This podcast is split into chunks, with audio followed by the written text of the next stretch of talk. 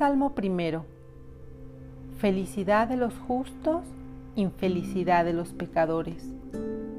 Dichoso aquel varón que no se deja llevar de los consejos de los malos, ni se detiene en el camino de los pecadores, ni se asienta en la cátedra pestilencial de los libertinos, sino que tiene puesta toda su voluntad en la ley del Señor y está meditando en ella día y noche.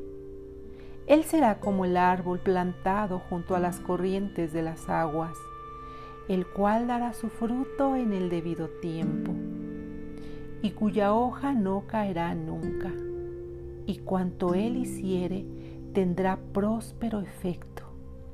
No así los impios, no así, sino que serán como el tamo o polvo que el viento arroja de la superficie de la tierra por tanto, no prevalecerán los impios en juicio, ni los pecadores estarán en la asamblea de los justos. Porque conoce el Señor y premia el proceder de los justos, mas la senda de los impios terminará en la perdición.